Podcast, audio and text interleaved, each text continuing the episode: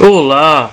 Estamos começando hoje a nona temporada do podcast Ataíde FM. Sejam todos bem-vindos.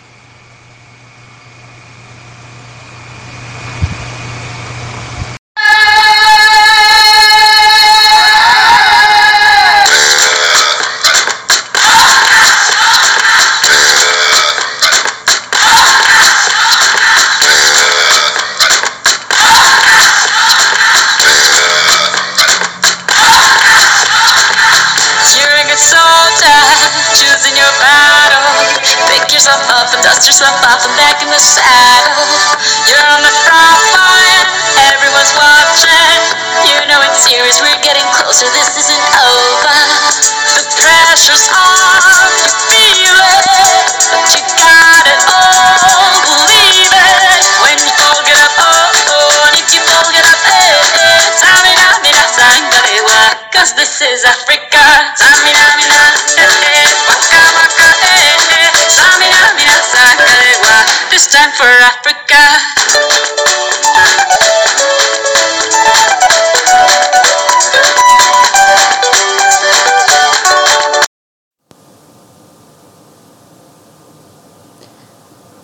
Naquela época, não existia rede social e, consequentemente, as pessoas brigavam menos. Talvez. A internet só começaria a chegar nos lares brasileiros com mais força uns cinco anos depois. Comecei a acompanhar futebol com mais empenho depois das Olimpíadas de 1992. A Copa do Mundo daquele ano, 1994, seria nos Estados Unidos, time do técnico Parreira e do capitão Dunga.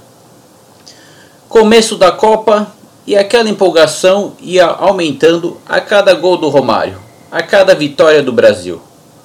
Todo mundo na torcida.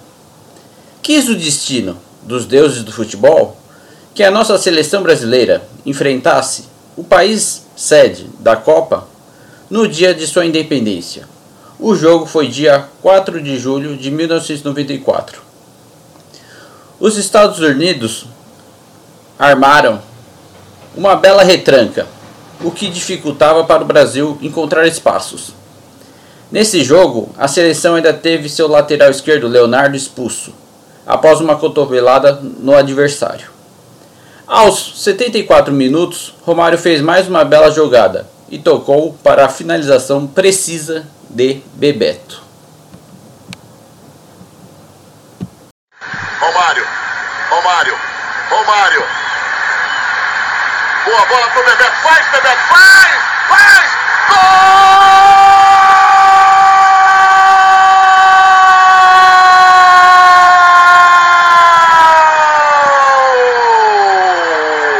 Chorado!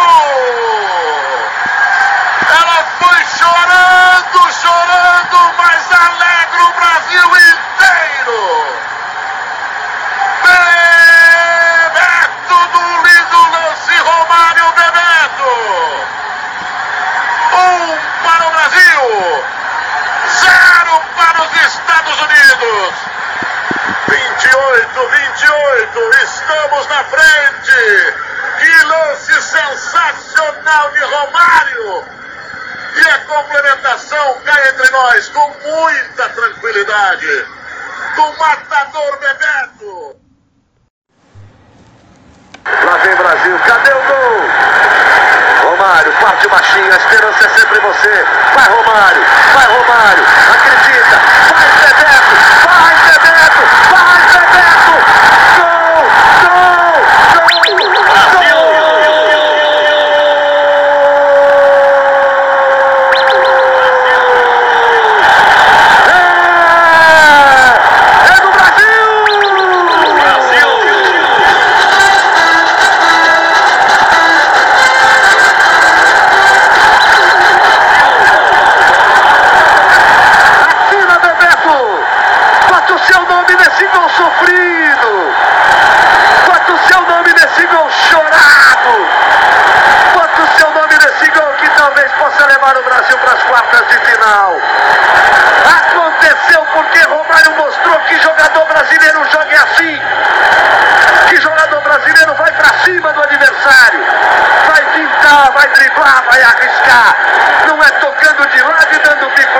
a 0 Brasil, Pelé. Nós dizíamos, eu disse que o baixinho estava vindo buscar, você viu, veio de trás, porque está difícil lá na frente, tocou bem pro Bebeto e o Bebeto já estava merecendo. Porque desde o primeiro jogo que ele merecia o seu gol e veio na hora que precisava. Um verdadeiro sufoco nas quartas de final contra o bom time laranja da Holanda. Romário fez o primeiro e Bebeto marcou o segundo naquele dia. 2 a 0, vitória garantida? Só que não, para usar uma expressão muito repetida nos dias de hoje. Dois minutos depois do gol de Bebeto, a Holanda descontou. E 12 minutos depois, a Holanda empata a partida. E agora, quem poderá nos ajudar? Foi aí que veio uma falta a favor do Brasil. Muito longe para chutar direto para o gol. Porque sim, meus caros jovens, sou do tempo que as faltas eram batidas diretamente para o gol. E acreditem vocês, gols de falta em cobranças diretas para o, o gol eram comuns em todos os jogos. O lateral branco, que entrou no lugar do Leonardo que tinha sido expulso no jogo, no jogo anterior, acertou uma bomba de fora da área. Um tiro rasante e preciso que morreu no fundo das redes do goleiro holandês.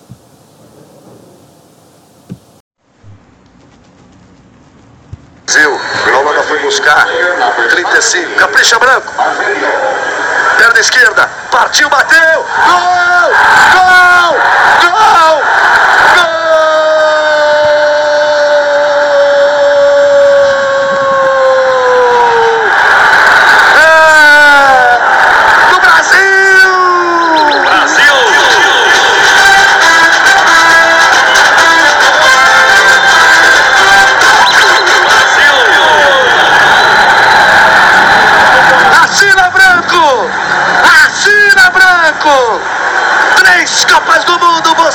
Quem sabe, para decidir o jogo. 36 no segundo tempo. Branco! Salta a bomba de perna esquerda, deixa lá dentro. Que golaço do Branco! Eu sempre gostei de mesas redondas de futebol. Aqueles caras que ficam comentando as partidas de noite por horas adentro.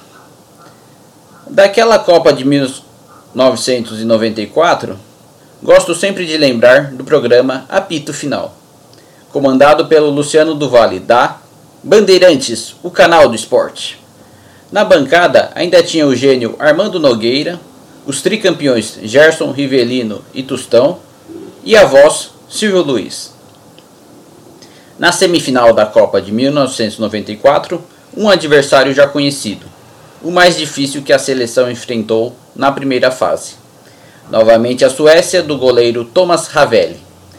Esse goleiro dava um pouco de raiva porque na hora que alguém errava o chute, ou ele fazia uma defesa, o cara saía dando risada. Claro, só fui entender isso anos depois. Ele fazia isso, dar risada do adversário, como forma de intimidação, para abalar psicologicamente o adversário.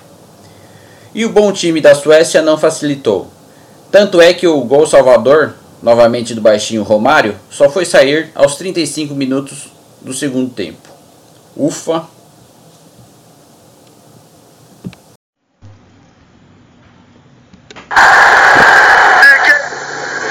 Depois recebeu a falta e na cobrança da falta fez o gol.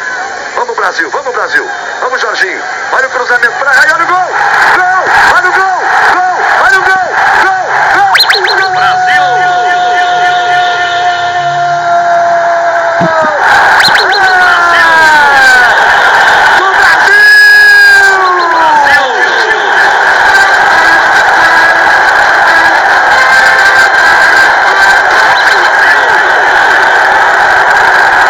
Acima Romário! Bate o seu nome nesse gol!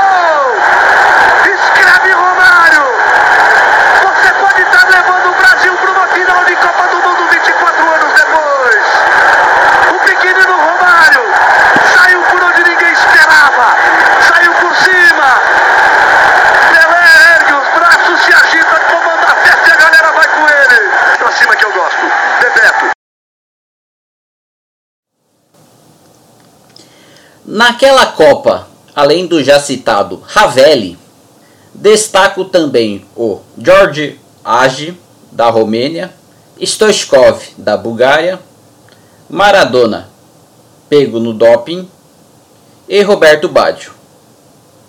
Craque da Itália, que foi um dos artilheiros da Copa, e o restante todo mundo lembra. Graças a Deus, isolou seu último chute na cobrança de pênalti. Afinal, óbvio, não foi nada fácil. Cafu entrou no lugar do Jorginho que saiu machucado. Viola, jogador do Corinthians na época, também participou daquela inesquecível e infindável partida. Na, na disputa de pênaltis brilhou o guerreiro, goleiro Tafarel. E o tetracampeonato veio. E o tetracampeonato finalmente veio.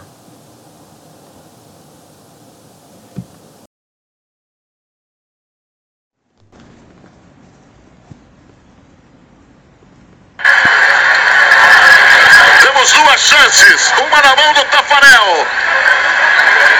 Baggio. Parece errou, vamos ver o Baggio.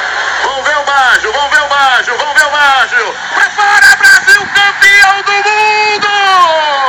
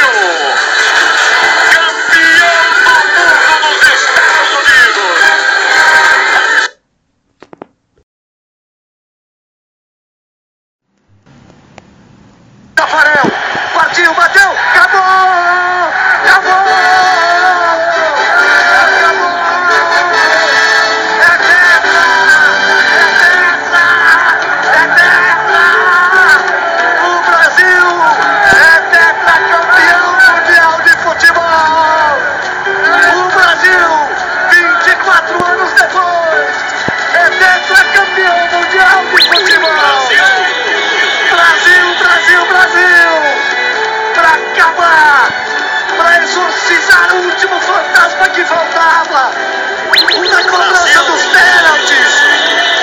Quem é que manda no futebol do mundo? É o Brasil!